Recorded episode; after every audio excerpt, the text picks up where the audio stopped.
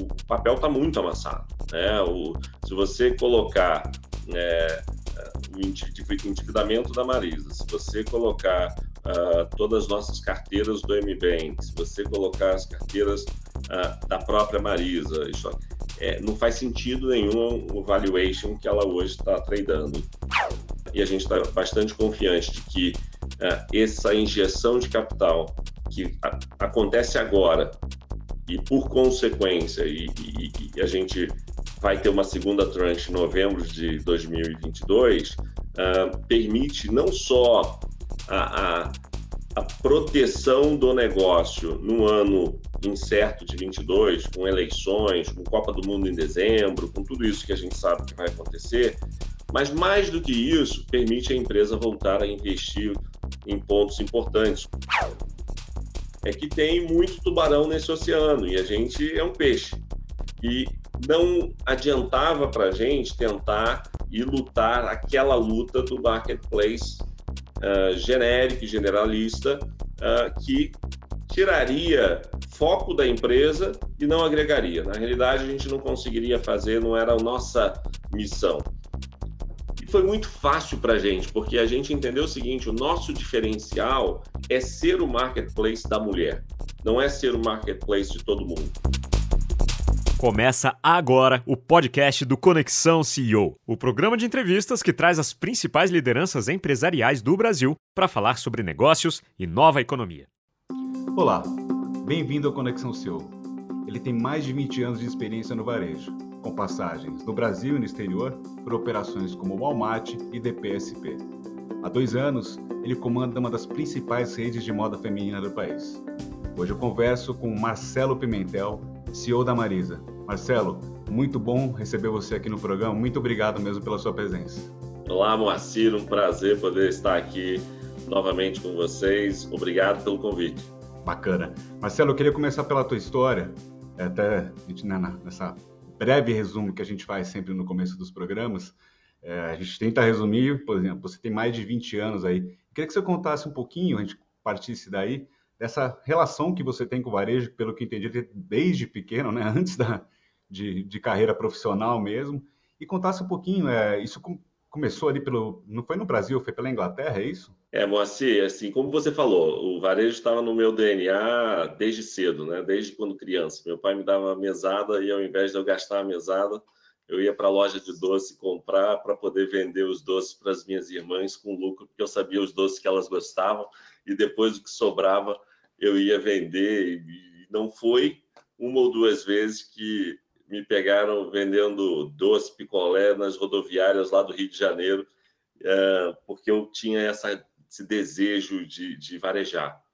Uh, a questão da Inglaterra foi, foi engraçado, porque eu tinha terminado uh, minha universidade no Rio de Janeiro, eu fiz comércio exterior, e naquele momento, em 1997, uh, é, eu não falava inglês. Né? E aí, uh, com dois anos de casado, a gente decidiu migrar uh, para uma para a Inglaterra para aquilo que seria um ano de cursos de inglês intensivos de inglês. A gente comprou inclusive tickets de ida e de volta. Então estava lá marcado a, a volta. Muito depois do primeiro trimestre lá, a gente percebeu que a gente ia querer ficar um pouco mais tempo e principalmente minha esposa ingressou na universidade lá e eu, ao final daquele ano, recebi uma bolsa para fazer minha pós-graduação. Então, a gente continuou uh, e na saída da pós-graduação, uh, eu fui contratado como trainee do Jay Sainsbury's, que à época era a segunda rede de varejo alimentar da Inglaterra. Dois anos depois, eu ingressei no Walmart. Né? Então, aquilo que era para ser um curso de inglês de um ano, como muita gente faz, uh, se tornou uma história de 14 anos na Inglaterra. Minhas filhas nasceram lá, a gente acabou se naturalizando inglês. Uh, e, e, e eu devo muito àquele país, e principalmente dentro da experiência do Walmart, que tem uma cultura muito forte de disciplina de execução uh, e excelência e consistência. E ali eu comecei minha carreira de varejo dentro do Walmart e fiz basicamente todas as áreas de varejo, uh, culminando com a, a, a, diretoria de operações. E em 2015 voltei para o Brasil, ainda pelo Walmart, com uh, trazendo implementação de uma área que se chamava Global Business Process, que era uh, o Walmart tinha recém comprado uh, a rede Big no Sul e o Bom Preço no Nordeste, e eu vim da Inglaterra junto com um time que veio dos Estados Unidos para alinhar toda a parte de produtividade, processos, sistemas, e aqui começou, a gente criou a diretoria de produtividade e processos na, na, na, no Walmart Brasil, mas, de novo, o varejo estava na veia, né? E aí, em 2013, eu voltei para o campo como diretor distrital de hipermercados no Paraná, uh, e fiquei lá até 2015, quando ingressei uh, na DPSP como COO, uh, ah, que foi uma experiência fantástica ali, uma, um varejo diferente, né? um varejo de, de, de medicamentos, mas principalmente no contexto de um varejo que estava com uma expansão absurda e continua com uma expansão absurda. Então, para mim foi muito interessante ter que abrir 100, 150 lojas por ano, uh, enquanto tocando né, a, a, rede estabelecida. E desde 2017 tive o prazer de me juntar à, à Marisa como vice-presidente de operações, como CEO lá, e desde 2019 como uh, CEO da operação onde estou até hoje. E aí, Marcelo, tem a, até partindo um pouco da, da tua experiência ali com, com as tuas irmãs, que você falou, né? Porque a Marisa é, tem aquela, aquela assinatura conhecida de mulher para mulher, né? Mas ali, até nesse período ali, acho que um pouquinho antes da sua, de você assumir como CEO mesmo, né? É, a, a, Marisa estava um pouco num hiato, né? Ela tinha tentado um pouco mudar o seu posicionamento, uh, a empresa estava um pouco, uh, uh, sem, um, um pouco sem rumo, né? Até um pouquinho antes disso. É, qual foi a operação que você encontrou ali já quando você assumiu mesmo as rédeas? Qual era a tua missão aí quando você eh, assumiu o posto? Moacir, você está certíssimo, né? Acho que a Marisa é tem uma marca fortíssima. Ela é, ela tem uma conexão com a mulher é impressionante, mesmo através dos erros cometidos uh, por nós no passado. É, a marca se mantém muito resiliente. Em 2017, quando eu me juntei, a gente estava, me juntei a um grupo que já uh, tinha sido construído para uh, fazer esse processo de turnaround. E o, o, ponto é exatamente isso, né? A gente teve erros estratégicos no passado uh, com relação à expansão, com relação ao posicionamento de produto. E é interessante porque o foco desse processo de turnaround é voltar a Marisa para a proposta de valor que ela, na realidade, nunca deveria ter saído, que é focar nessa mulher da, da, da, da não é nem a classe C, porque a gente tem acesso à classe B uh, também, mas essa mulher trabalhadora que precisa de moda, que ela vai trabalhar durante o dia, ela vai para a universidade à noite, ela vai para uma balada no final de semana, então ela tem essa necessidade de portfólio de moda e encontra na Marisa uma proposta de moda, tendência e qualidade com acessibilidade de preço. O importante naquele momento, e tem sido desde então, é realmente fortalecer a retomada da qualidade do produto, para que ela retome essa confiança uh, de que não é só o preço baixo, mas sim é o custo-benefício muito bom, porque a qualidade também é muito boa. A gente tem tomado uma, um cuidado muito grande nesse processo de retomada. O segundo ponto da minha missão, principalmente, eu assumi a área de, do digital, né? e, e desde 2017 a gente vem fazendo a transformação digital da empresa. Em 2017 nós trocamos a plataforma, uh, em 2018 iniciamos o nosso projeto de multicanalidade, ali começando com clique retire, depois uh, entramos com as nossas, nossas lojas oficiais em marketplace, depois começamos com o processo de ship from store, social selling, e esse ano foi um ano muito importante para a gente, que apesar de todo esse processo de pandemia e, o que ele trouxe, os desafios que ele trouxe para nós, uh, nós não deixamos de investir em tecnologia. E aqui nós lançamos o nosso app proprietário, Uh, em um ano, nós já tínhamos mais de 10 milhões de downloads, esse número já ultrapassou 12 milhões de downloads. Uh, e hoje, 70% de todo o faturamento é, do digital já acontece dentro do app. Em 2017, uh, o digital participava com 2% do faturamento total da empresa. Esse ano, a gente fecha com 14%. E a gente tem uma ambição de, até 2025, chegar a 25% faturamento total da empresa. Isso foi acontecendo uh, e a gente foi realmente fortalecendo. E aí, o ano de 2019 foi um ano muito importante para a gente, porque foi nesse ano onde todo o projeto de turnaround se materializou. A gente começou o produto, depois a gente trabalhou em loja e trabalhamos em experiência. E 2019, depois de seis anos de vendas negativas, foi o ano que a gente volta a ter quatro trimestres consecutivos de crescimento. 2020, o primeiro trimestre de 2020, nós também estávamos, até aquele fatídico dia 17 de março, que nós tivemos que fechar as lojas, nós estávamos com crescimento de duplo dígito e com crescimento de margem bruta também.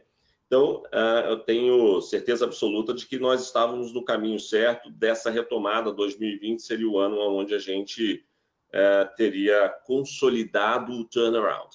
Uh, mas chegou a pandemia, é a realidade que atacou a todos, não é diferente, e a gente tem retomado esse processo. Acho que o, o importante para nós é entender que a estratégia e a visão que nós tínhamos, ela permanece verdadeira. A gente quer realmente focar na mulher. A gente tem trabalhado muito para garantir cada vez mais o processo de conhecer essa mulher e oferecer produtos e serviços adequados para ela. E a gente tem trabalhado ainda mais forte nessa visão de multicanalidade, né? Seja a experiência de compra dela, seja na loja física, no digital, no app, introduzindo a parte do nosso braço financeiro, do M-Bank, para dentro dessa experiência e dentro do app. Isso tem se mostrado uma estratégia bastante assertiva que a gente quer continuar agora nessa retomada.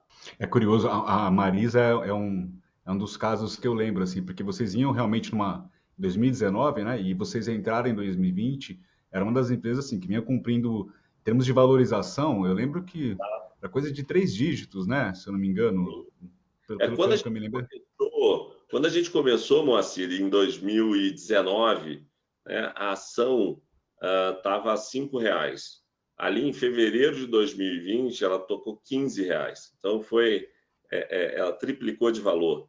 Né? E, e, em 2019, em dezembro de 2019, nós tivemos um processo de follow-on extremamente bem sucedido, né? E, e de novo, uh, com o mercado continuando a acompanhar. Uh, o nosso follow-on saiu em dezembro, a gente captou 550 milhões uh, a um strike price de 10 reais.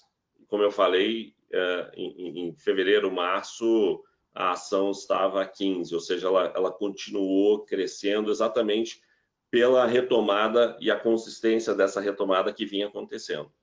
Hoje, hoje Pimentel, se eu não me engano, a ação está próxima desse patamar anterior, né? Anterior, ah, exato. Bom, em virtude de uma série de fatores, né? Uma questão que eu queria entender um pouquinho com você, como é que você está enxergando, eu queria depois falar um pouquinho de questões mais macro também, mas como é que você está enxergando essa questão da, da retomada, dessa, dessa ameaça de uma nova cepa aí, né? Uh, como é que está um pouquinho esse, esse, essa equação para vocês? O que a gente tem visto uh, e reportado nos nossos releases de acordo com o ano de 2021 é uma retomada gradual. Né? A gente não tem visto nenhum boom. Eu diria que aonde a gente percebeu um spike foi Dia das Mães. E ali era, era, foi a primeira data sazonal pós-reabertura. E, e, realmente existia um, uma ansiedade do consumidor e da consumidora de poder sair, poder comprar, poder presentear, poder estar juntos no momento de festa. Então, ali realmente a gente reportou, inclusive, nosso melhor Dia das Mães dos últimos cinco anos. Desde então, nós estamos vendo essa venda crescendo, mas crescendo de forma gradual. O sentimento é que. E ele se comporta de forma diferente. Bom, assim, no nosso caso, Marisa tem 344 lojas espalhadas em todo o Brasil e nós temos também uh, um mix de loja muito nivelado entre lojas de rua e lojas de shopping. O que a gente tem visto é a região norte e nordeste, uh, a despeito de que muita gente temia com relação à, à redução do, do, do, dos vouchers que o governo estava dando, é uma, é uma região que se mantém extremamente resiliente para a Marisa, a aceitação da marca extremamente poderosa lá e a gente vem crescendo ano contra 19, a gente não compara nem contra 20, porque a gente ainda estava naquele momento de pandemia, mas crescendo sólido contra 19. Uma outra característica também positiva que a gente vem percebendo são nas nossas lojas de shopping, ah, que também a gente vê o retorno da cliente para esse ambiente de shopping. E aqui ah, a, a, a reconexão da marca com a mulher fica mais nítida. É, é, é, é interessante para a gente, mas as nossas lojas que performam melhor são as lojas em shopping centers, onde eu tenho toda a concorrência presente. Porque aí você realmente consegue demonstrar o custo-benefício, a sua proposta de valor, e isso tem sido muito bem sucedido. Aonde a gente ainda sente uh, uma retração ou um, um crescimento muito mais lento, uh, e, e, por motivos óbvios, são as nossas lojas de grandes centros de rua. Né? Então, você pega, por exemplo, a Paulista, uh, a maioria dos escritórios ainda não voltaram 100%. Tem um modelo híbrido, tem um modelo aonde as pessoas não voltaram ainda e tem alguns que já voltaram. Então, esse movimento de lojas de rua é, é que a gente ainda vê um, um movimento ainda mais letárgico, ainda mais lento uh, de retomada. Mas estamos bastante uh, encorajados e otimistas, porque a gente acha que, obviamente, né, essa questão da, da nova cepa e, e, na realidade, eu acho que a gente vai ter que apre aprender a conviver com essas novas cepas. Eu, sinceramente, já desisti de acreditar que, milagrosamente, de alguma forma, a, a, a, o Covid vai parar e ter um processo estanque. Eu acho que a gente vai aprender da mesma forma que a gente toma as vacinas da gripe anualmente, a gente vai ter que se adaptar a, a, a essa realidade e uma vez que a gente se adaptar a isso, a vida vai voltando ao normal. A gente tem uma, uma perspectiva aí macro, né? A gente já está vivendo isso de um, de um cenário difícil, a gente tem impressão de inflação, tem desemprego, é, esse contexto, dado até o posicionamento de vocês, como é que isso influencia, que tipo de perspectiva traz para a Marisa? Porque, eventualmente, eu, eu, não sei, está imaginando aqui, pode, como vocês têm um posicionamento até de preço também, às vezes, um pouco mais acessível, isso ajuda vocês? Como é que funciona um pouco? É interessante que você traz esse ponto e sempre me perguntam sobre esse ponto. Uh, eu nunca vou me esquecer, em 2007, na, no pico da crise, uh, e aí da economia mundial e ali com muitos problemas. Uh, no Asda, né, no Walmart na Inglaterra, a gente tinha um slogan que era ser o preço baixo todo dia e que nós tínhamos ganho a competição da revista Grocer, né, era a cesta básica deles, que era o Grocer 33, por 14 anos consecutivos como o supermercado mais barato da Inglaterra. No momento da crise, foi muito interessante, porque foram os nossos melhores anos, que exatamente uh, o nosso posicionamento veio à tona cada, com muito mais força naquele momento em que as pessoas precisavam uh, de economizar. Que a gente vê agora são dois pontos. Eu acho que esse ponto é quase que natural, porque a Marisa já é conhecida pelo seu posicionamento de preço. A gente tem que continuar fortalecendo a qualidade do produto, a melhoria do produto e a melhoria da experiência, porque quando você consegue fazer isso, aí eu acho que a equação completa para a Marisa.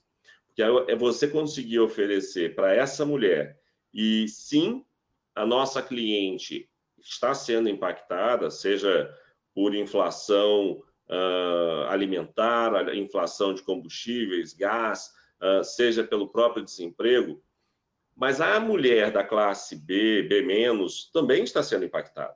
Principalmente essa mulher da, da classe B-, que ela tem uma renda ainda muito limitada, mas um contexto aspiracional muito grande, que eu acho que a Marisa passa a ser uma opção extremamente viável para ela. E é aqui que a gente está trabalhando, é nesse cenário que a gente está trabalhando.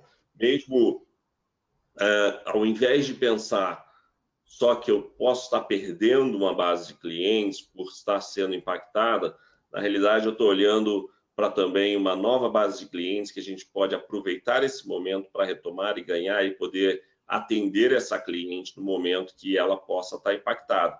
Uma vez fazendo isso, ela conhecer essa nova Marisa, ela conhecer esses novos produtos e realmente reconectar com a marca. E sem dúvida nenhuma, aqui, Moacir, uh, o setor de lingerie tem um papel importantíssimo nisso, porque uh, quando a mulher pensa em Marisa, ela pensa de mulher para mulher e ela pensa em lingerie. Né? São, é, é, é, tá no tá no top of mind dessa mulher. E aí, através do lingerie como janela de entrada para as nossas lojas, ela conhece o mix completo de produtos que a gente oferece. E Marcelo tem um ponto, né? É, esse espaço de do varejo, né? O varejo de, de moda ali, né? seja qual for o posicionamento, mas ele tem, tem tido muita movimentação ali, né? Uh, de, de, de, consolidação. Vocês, uh, acho que é natural, você sabia que eu ia tocar nesse ponto, mas vocês foram, estiveram no centro de uma dessas, dessas questões, vocês inclusive né, né, falaram isso publicamente na época. Eu queria entender um pouquinho a questão da americana, se houve mesmo uma proposta, se isso foi para frente, como é que vocês veem eventuais acordos, uh, queria entender um pouquinho essa essa perspectiva da Marisa? Não, aqui, Moacir, a gente comentou, é, é interessante, né? Eu acho que foi muito mais um hype, exatamente pelos movimentos de Arezo e Soma que tinham acontecido uh, naquele momento, e obviamente isso trouxe uh, esse tema à frente. Mas é, sim, houve, uh, houveram conversas, e, e, houveram conversas, por incrível que pareça, muito mais atreladas ao braço financeiro, ao M-Bank, é, e, e, a fortaleza que isso pode trazer ao negócio.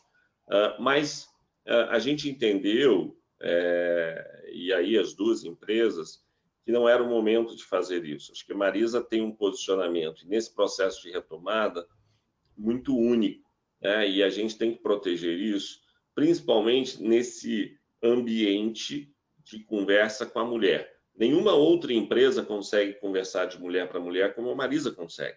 Então, quando a gente uh, foca nesse posicionamento, uh, isso era muito importante isso não se ficasse em risco. E a gente entendeu que não seria uh, um movimento ideal para se continuar, e isso foi uh, muito alinhado entre as duas empresas e, foi ficou realmente numa conversa inicial que, que não foi à frente.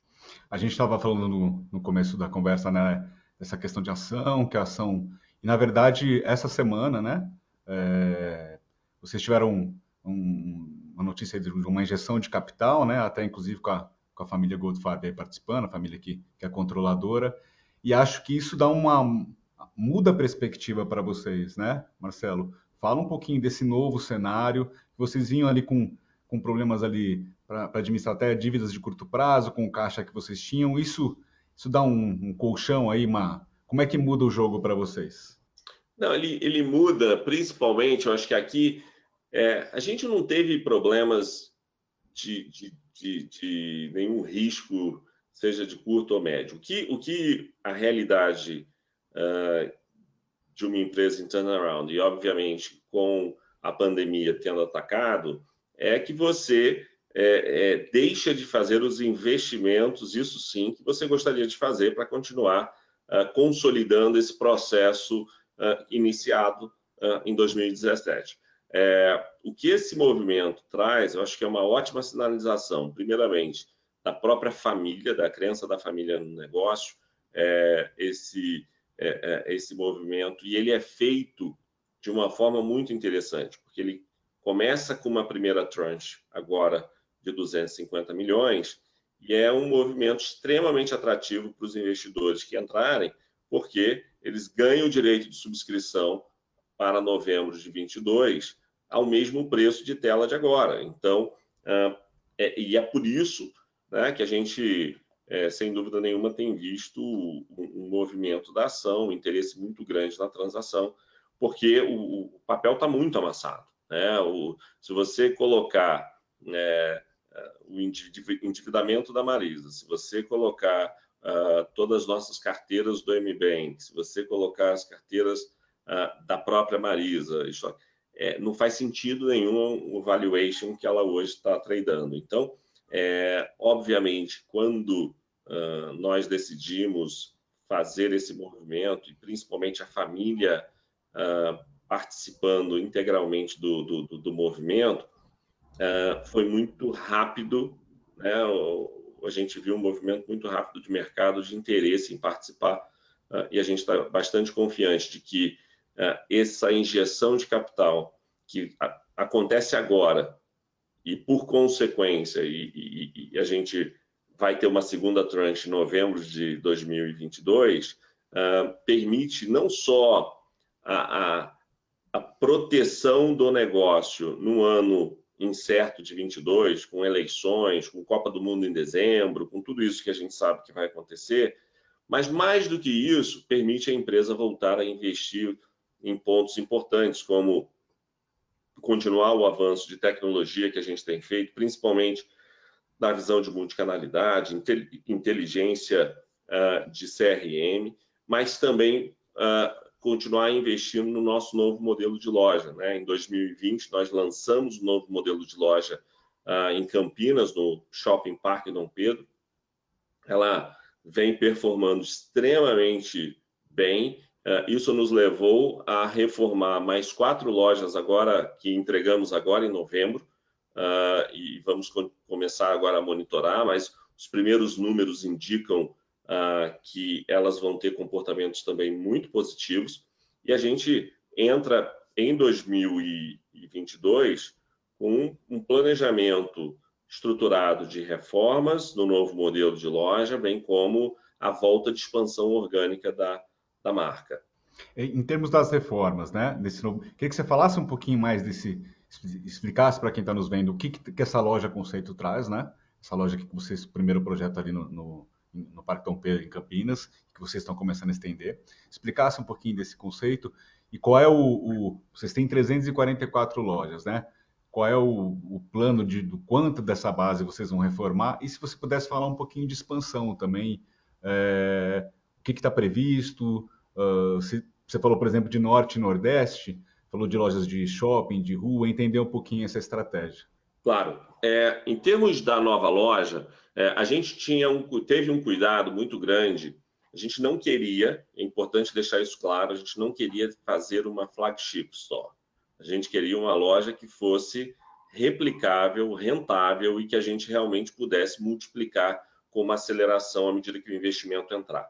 Então, esse foi o cuidado. E a gente teve o cuidado não de fazer uma loja uh, pura e simplesmente de que a gente achava ser uma loja efetiva, bonita, uh, mas uh, ouvindo muito a mulher. Então, a gente fez muita pesquisa, muita pesquisa, uh, ouvindo, entendendo os diferentes grupos de clientes que nós atendemos.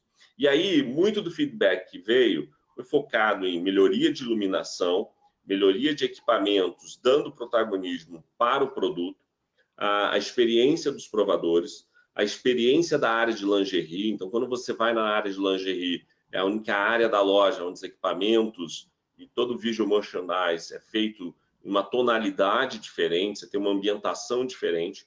A unificação das áreas de serviços financeiros com caixa e aí trazendo produtividade para dentro da loja.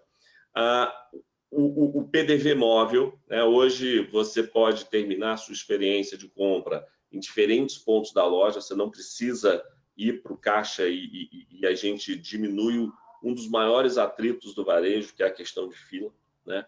E a experiência do provador, também com provadores maiores, bem melhores iluminados, com maior conforto para a mulher.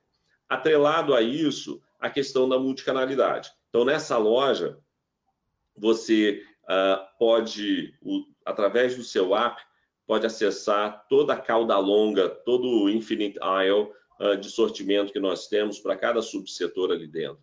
Uh, nessa loja, você também pode, eh, e a gente colocou toda a parte eh, eletrônica e digital dos serviços financeiros, do MBank. Então, você não precisa mais ir para o modelo antigo, de fazer um modelo crediário. Hoje você faz tudo em tablets. Nós temos os totens, onde tem um autosserviço e ela pode consultar limite, pagar fatura, pegar segunda via, tudo que ela quiser fazer.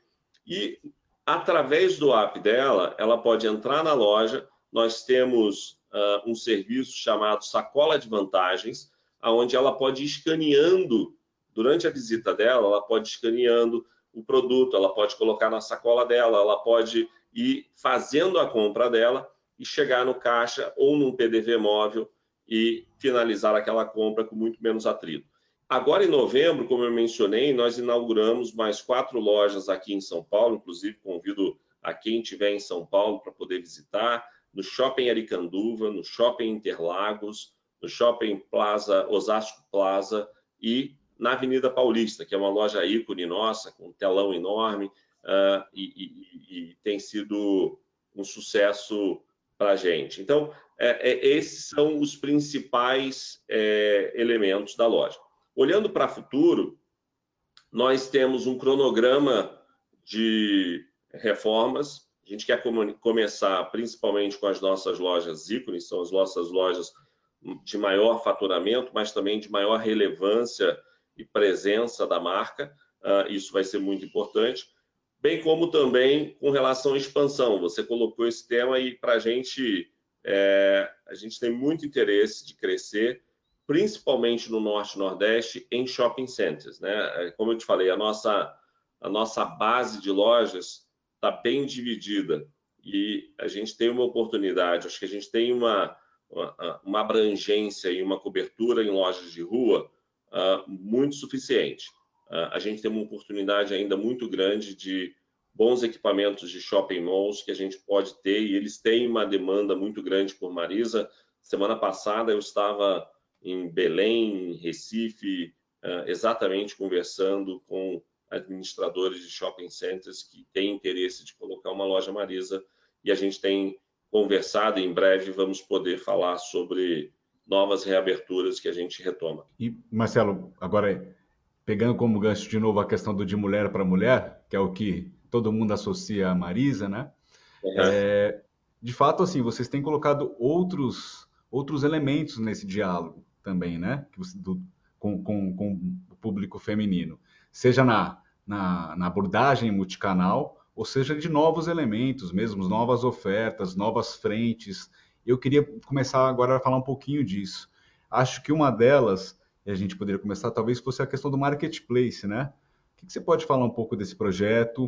Uh, e também uh, se tem previsão de entradas de novas categorias, entradas em novos, novos segmentos aí dentro desse, desse marketplace. Você está certíssimo, né? Eu acho que a gente tem ambição, nossa ambição é de colocar a mulher no centro, genuinamente fazer isso e, e, não pode ter outra marca no Brasil que faça isso com tanta propriedade como a Marisa. Então a gente tem gasto muito tempo e esforço para ter essa conversa mais próxima com ela.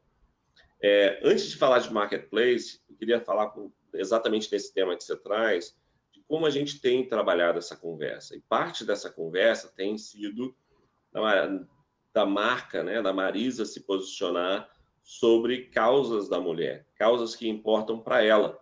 E a gente começou em 2018, nosso primeiro passo ali com a questão do câncer de mama. Foi interessante porque isso começou provocado por uma cliente que nos procurou. Ela tinha sido mastectomizada e ela estava procurando por um sutiã que pudesse ser confortável para ela naquele momento tão difícil. E aquilo não só trouxe a oportunidade de um produto, mas trouxe a oportunidade de engajar com essa causa tão importante. Depois nós uh, levantamos a bandeira com relação à violência contra a mulher e a gente tem participado em parceria com o Instituto Maria da Penha e vários outros uh, parceiros, uh, inclusive, por exemplo, a Prefeitura de São Paulo, no projeto Tem Saída, onde mulheres que não conseguem sair de um ambiente de violência doméstica por não terem independência financeira. E aí empresas se juntam para exatamente dar a oportunidade a essas mulheres conseguirem ter um trabalho para que elas possam ter essa independência e sair desse contexto tão uh, danoso para elas. E esse ano foi um ano muito feliz para a gente, que a gente começou a lançar a terceira bandeira, que é a do empreendedorismo feminino. A gente é, tem visto, principalmente durante a pandemia, a dificuldade que tem sido para mulheres empreender. É, elas têm um potencial gigante, mas não conseguem, seja por falta de acesso financeiro, seja por a realidade de ser donas de casa e ter que fazer o multitask do dia a dia. E a gente entrou ali em parceria com a Casa Bitumami, que é uma, uma casa de empreendedoras de mulheres. Uh, entramos junto com a parceria com o Distrito, temos feito vários trabalhos que promovem uh, a, o empreendedorismo feminino. Eu estou te falando isso tudo porque exatamente através dessas causas a gente tem conhecido cada vez mais essas mulheres. E aí, ah, quando nasceu a ideia do marketplace, uma das coisas que a gente tinha muita consciência e tem muita consciência é que tem muito tubarão nesse oceano e a gente é um peixe. E não adiantava para a gente tentar e lutar aquela luta do marketplace genérico e generalista uh, que tiraria foco da empresa e não agregaria. Na realidade, a gente não conseguiria fazer, não era a nossa missão. E foi muito fácil para a gente, porque a gente entendeu o seguinte: o nosso diferencial é ser o marketplace da mulher, não é ser o marketplace de todo mundo. E não só ser o marketplace da mulher, mas ser o marketplace da mulher que conversa com a nossa missão, que é de promover a autoestima da mulher. Então, nós não queremos colocar dentro do nosso marketplace qualquer produto, qualquer serviço. A gente quer colocar produtos e serviços que corroborem com o nosso mix de produto, com a nossa proposta de valor. Então, aqui a gente está falando de categorias novas. Você mencionou, sim, vamos ter categorias novas. Nós vamos falar de beleza, nós vamos falar de bem-estar, nós vamos falar de perfumaria, nós vamos falar de educação, educação financeira e tantas outras que mulheres têm demandas. Nós vamos falar de produtos é, de, por exemplo, é, categorias como PET, categorias como toda a parte de bem-estar, que tem tido uma demanda muito grande. Ah, então, é, cada vez mais é, a gente vê que o nicho de ser o marketplace da mulher o marketplace que foca no bem-estar dela, na autoestima dela, ou seja, você não vai encontrar no marketplace, não entra no marketplace da Marisa para comprar vassoura, para comprar pneu, para comprar produto de limpeza da casa, porque não é isso que a gente quer ser. Né? A gente quer poder oferecer para ela um momento diferente. E aqui uh, a gente acredita que é o nosso território, é onde a gente vai poder falar com ela com muita propriedade. Uh, e é para esse uh, nicho que a gente está trabalhando. E qual, qual que é o, em termos concretos, assim, qual que é o próximo passo em termos de de novas categorias? O que, que já tem alguma coisa sendo testada? Já, nós já estamos com. Lançamos agora no início de novembro, uh, já estamos com mais de 6 mil SKUs no marketplace. É, estamos entrando uh, muito em breve, né? A gente já está com conversas avançadas com a parte de beleza e perfumaria. Então, uh, provavelmente já no início do primeiro trimestre a gente entra com essa categoria. Uh, a parte de pets também, que é uma demanda muito grande para mulheres, também deve entrar. Uh, uma categoria que já está sendo operada, que é a categoria de cama, mesa e banho, também é algo que, que elas procuram muito. Estão a parte de educação financeira, por exemplo, lançamos um, um parceiro de educação financeira está tendo uma aceitação muito boa. Então, é, agora realmente é a execução do plano de, uh, nos próximos anos, uh, ter um, um, um, cuidado. O importante aqui, Moacir, é o cuidado com a curadoria exatamente do nicho. Né? Então, uh, por exemplo, eu vou falar o nome de um parceiro aqui para te dar um exemplo da questão de serviço. A gente está trabalhando com o pessoal da Lady Driver para uh, uh, aplicativo, né, de, de, aplicativos de táxi é, para mulheres, de mulher para mulher. Né? Então, agora no Outubro Rosa, teve uma parceria muito legal entre nós, onde elas uh, não só comunicaram, fizeram muita parceria com o nosso trabalho de câncer de mama uh, e, ao mesmo tempo, a gente fazendo essa troca com elas. Então, vão ser cada vez mais parceiros entrando no decorrer do ano que vem uh, para chegar. A gente quer chegar uh, no ano que vem perto de 350 celas uh, como um primeiro ano. Acho que é uma ambição muito sólida que a gente quer buscar atingir. Tem um, um outro ponto de um, de um projeto que acho que vocês começaram, se não me engano, acho que vocês lançaram ano passado, me corrija depois se eu tiver errado aqui, tanta informação, mas que é a questão das dark stores e que vocês abriram a segunda agora, né? Queria entender um pouquinho como é que essas, essa, a, a, esse modelo se encaixa nessa estratégia que vocês estão implementando e também qual é o plano de, se eventualmente vocês planejam outras dark stores aí para 2022 e onde? Né? Claro, a dark store é um ponto importante é, e de novo ela veio como aprendizado do, do início da pandemia. Quando a gente fechou as lojas, uh, um lado positivo, nós já tínhamos o OMS instalado, trabalhando uh, no nosso, uh, da nosso projeto de multicanalidade. Então, o, o Ordering Management System, como um grande orquestrador de todo o estoque da empresa, já estava em place. Então, a gente conseguiu ali já avançar com o Ship from Store.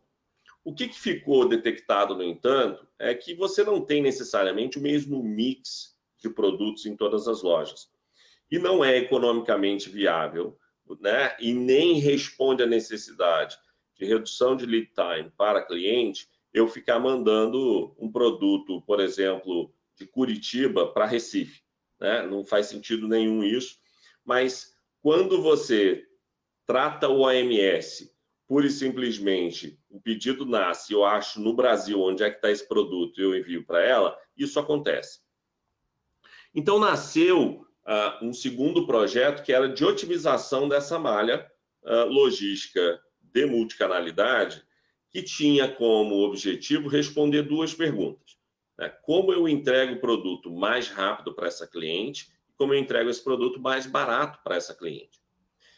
E aí entrou a, a, a, visão estratégica de olhar o seguinte: eu não preciso ter todas as lojas fazendo ship from store. Eu preciso ter todas as lojas fazendo clique e retire. Então, meu cliente, não importa onde, ela vai poder receber o produto. Ir lá e receber o produto. Mas, estrategicamente, eu coloco hubs espalhados pelo Brasil, nas grandes cidades, que são minhas grandes lojas. Ok. Onde é que entrou a visão de Dark Store? A gente entendia que a gente tinha ali, nas grandes centros, e aí estamos falando uh, no Sudeste, principalmente Rio, São Paulo, Minas, uh, que concentravam a grande maioria dos pedidos digitais. Então, a gente, assim, a maioria dos pedidos ocorre aqui. Então, a gente começou com um projeto de Dark Store uh, em São Paulo. Nossa primeira Dark Store foi em São Paulo. Inclusive, tem mais ou menos uns seis meses, e nesse em novembro nós celebramos 10 milhões de venda uh, da Dark Store de São Paulo. E ela respondeu exatamente essas duas perguntas, porque a gente trouxe esse mix, não somente do mix core, mas o de cauda longa também, que fica no nosso CD, do e-commerce para perto, a gente conseguiu reduzir o nosso lead time de entrega em 40% e a gente conseguiu reduzir o nosso custo logístico em 20% do que o original do CD. Então, isso começou a dar muito certo para a gente. A gente foi desenhar o plano estratégico de onde plotar essas dark stores. E é, nós já abrimos a segunda em Belo Horizonte, é, em Minas Gerais. Nós já estamos ali no segundo mês de implementação, de, de funcionamento, e para 2022 nós temos uh, o plano de abrir em Salvador e no Rio de Janeiro. São exatamente esses hubs aonde, da onde vêm os maiores números de pedido e a gente consegue atender e responder essas duas perguntas. Então, essa é a visão uh, de como a gente vai usar estrategicamente as dark stores para nos apoiar a fazer com que esse produto chegue na casa das nossas clientes mais rápido e mais barato. Eu queria falar um pouquinho também do, do M-Bank, Marcelo, porque é uma operação que vocês, né, essa parte financeira vocês já tinham, na verdade, né, e vocês estão digitalizando isso. Eu queria entender o que, que vocês oferecem hoje dentro do M-Bank e o que tem já né, é, eventualmente sendo testado, o que está no forno aí também dentro desse braço.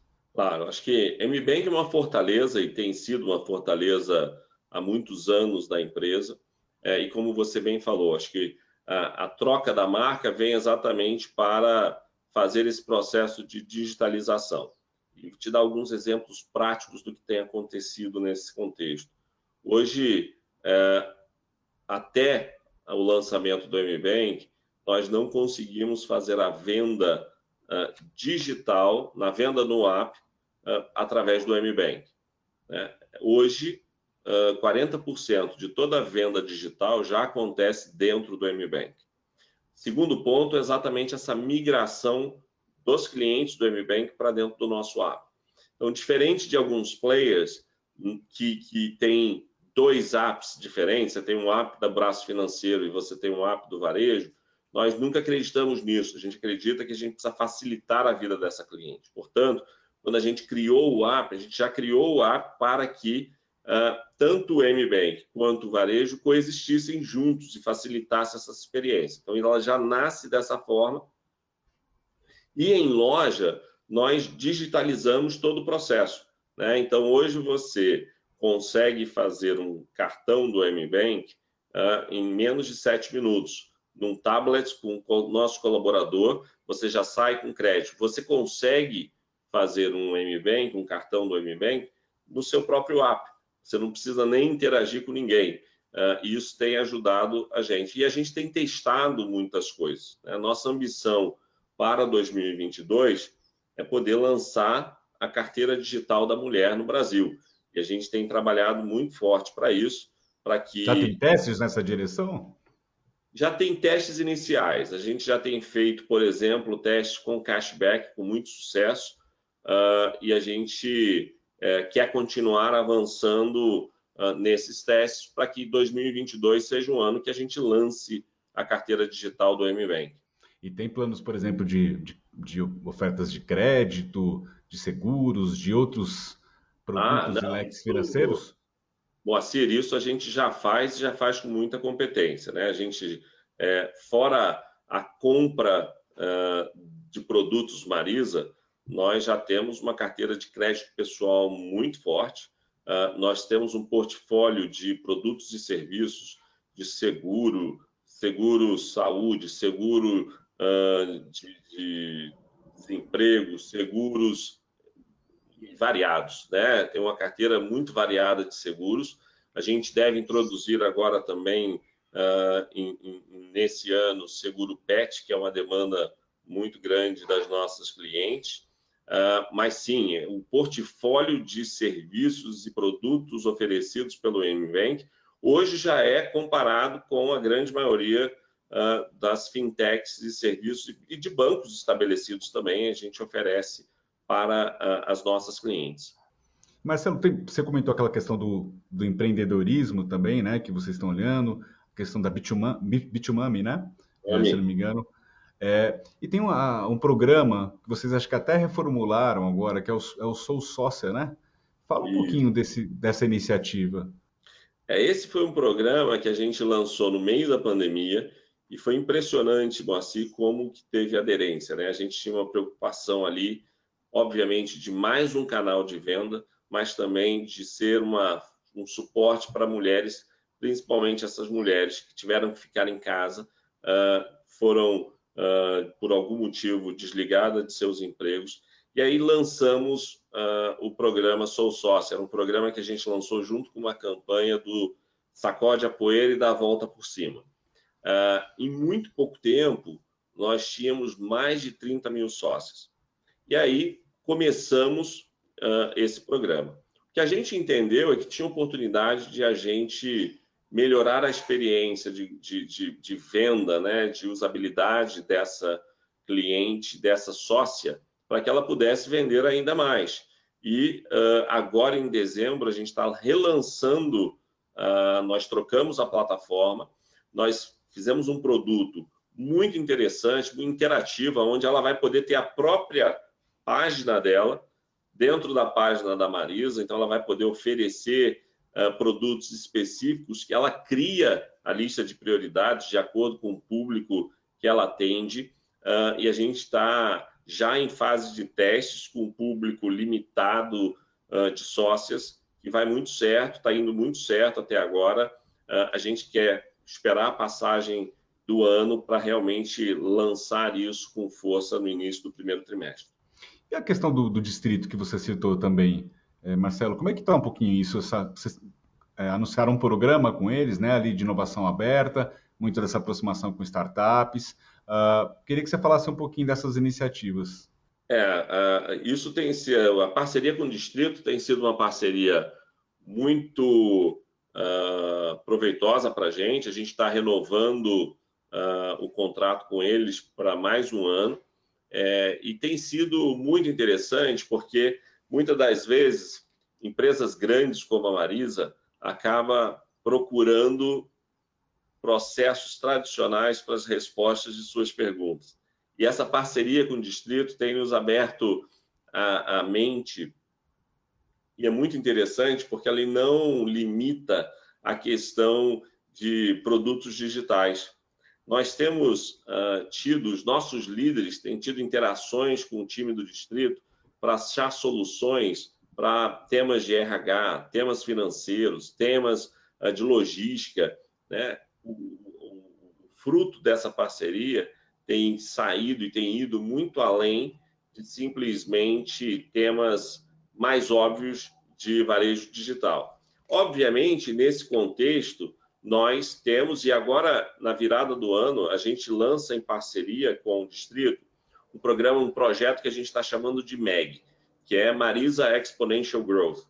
É olhar para as áreas aonde a gente entende que tem uh, potencial de crescimento exponencial, bem acima da média das áreas mais tradicionais. Estamos criando um grupo é, separado, excluído para fazer isso, que não está atrelado no dia a dia do negócio, e dessa forma pode focar uh, na, na, na, no full potential desses projetos. Uh, não posso ainda abrir uh, quais são eles. Quais são as áreas? Sua, sua próxima pergunta, mas muito em breve a gente vai Você falar. Você se adiantou. É, muito em breve a gente vai trazer aí mas eu estou bem feliz porque essa é uma parceria que, ao meu ver, vai durar, vai perdurar aí para muito tempo. E a gente tem trabalhado também, a gente tem essa ambição de ser um fashion hub né, no Brasil. E, e, e, essa network com o distrito tem permitido isso. Nós temos trabalhado com talentos incríveis uh, que encontramos através do distrito e eles não só têm participado com a gente em projetos específicos, mas na realidade eles têm sido parceiros da nossa estratégia digital. Então, tudo isso que eu estou te falando que tem acontecido e que tem por acontecer nessa visão uh, de, de, plurianual, principalmente agora, eu diria, com o marketplace, uh, de ter essa, essa, preocupação de garantir que a experiência da usabilidade seja cada vez melhor, é algo que importa e eles podem ajudar bastante. Isso pode, essa conexão com, com essas startups uh, eventualmente pode passar por investimentos também? Vocês pensam em, em algo nesse sentido? Acho que sim, acho que sim. Acho que vai ser um movimento natural, né? À medida que você é exposto a tantas startups, inevitavelmente, a gente já teve próximo de algumas e, e, e no final não, não, não, foi exatamente uh, o mate não foi perfeito, mas eu acho que vai ser um movimento quase que inevitável, né? De você tem um hub com tantas startups que eventualmente você vai encontrar uh, um produto, uma solução que vai fazer mais sentido você investir uh, como parceiro do que simplesmente como cliente. E aí uh, a gente está preparado para fazer caso essa oportunidade surja. Não, a gente está se aproximando do final, Marcelo. é, é, tanta coisa que vocês estão fazendo que acho que até tem coisa que escapa, mas eu queria entender um pouquinho, só para até a gente finalizar em resumo, né? Qual que é o, o momento, qual é a perspectiva, qual é a, o olhar aí da, da, da Marisa para frente? Olha, o nosso olhar é pé no chão e muito otimismo. Pé no chão no contexto de que uh, nós estamos entrando num ano de 2022 que, sem dúvida nenhuma, trará uh, uh, elementos que hoje não sabemos quais serão, seja por motivos de pandemia, seja pela questão política que nós vamos entrar nessa corrida de eleições uh, e, e, e, a gente uh, tem que estar preparado. Né? Eu acho que nenhuma empresa pode entrar uh, no ano de 2022 despreparado ou, ou com um otimismo infundado. Por outro lado, com muito otimismo, porque a gente entende que a estratégia que a Marisa tem é a estratégia correta. A gente não tem uma necessidade, e não fizemos durante a pandemia, uma necessidade de ficar shifting, né, ou, re, rebalanceando, reajustando a estratégia.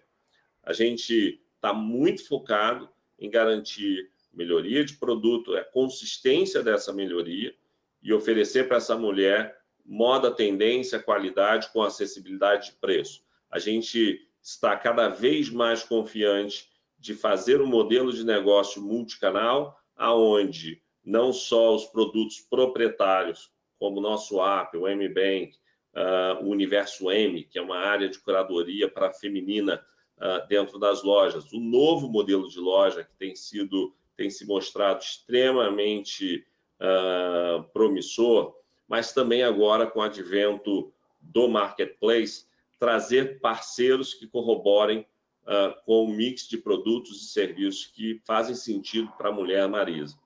E a gente entende que, mesmo com as incertezas de um ano uh, como o ano de 2022, a gente precisa avançar com os investimentos que são estruturantes para a empresa, né? e, e, e não pode parar a empresa por causa de um ano. Por isso, a importância dessa captação que está sendo feita agora em dezembro, e que traz uma segunda tranche em, uh, no final de 22, para que realmente a gente tenha confiança. Não só, como eu te falei, da manutenção da empresa, acho que aqui não é o problema, mas sim uh, de um investimento que nos leve a continuar a investir na empresa, no futuro dela e na retomada que ela merece ter. Perfeito. Muito obrigado mais uma vez, viu, Marcelo? Prazer, Moacir, prazer, ótima conversa, ótimo bate-papo. Um prazer sempre estar com vocês com o pessoal da Neofeed. E obrigado a você que nos acompanhou. Você pode acessar e conferir esse e outros conteúdos no nosso canal no YouTube, Neofeed Brasil, e também no neofeed.com.br. Um abraço e até o próximo programa. Esse foi o Conexão CEO. Assine o nosso podcast, se inscreva no nosso canal no YouTube, Neofeed Brasil, e na nossa newsletter no site www.neofeed.com.br para receber notícias em seu e-mail.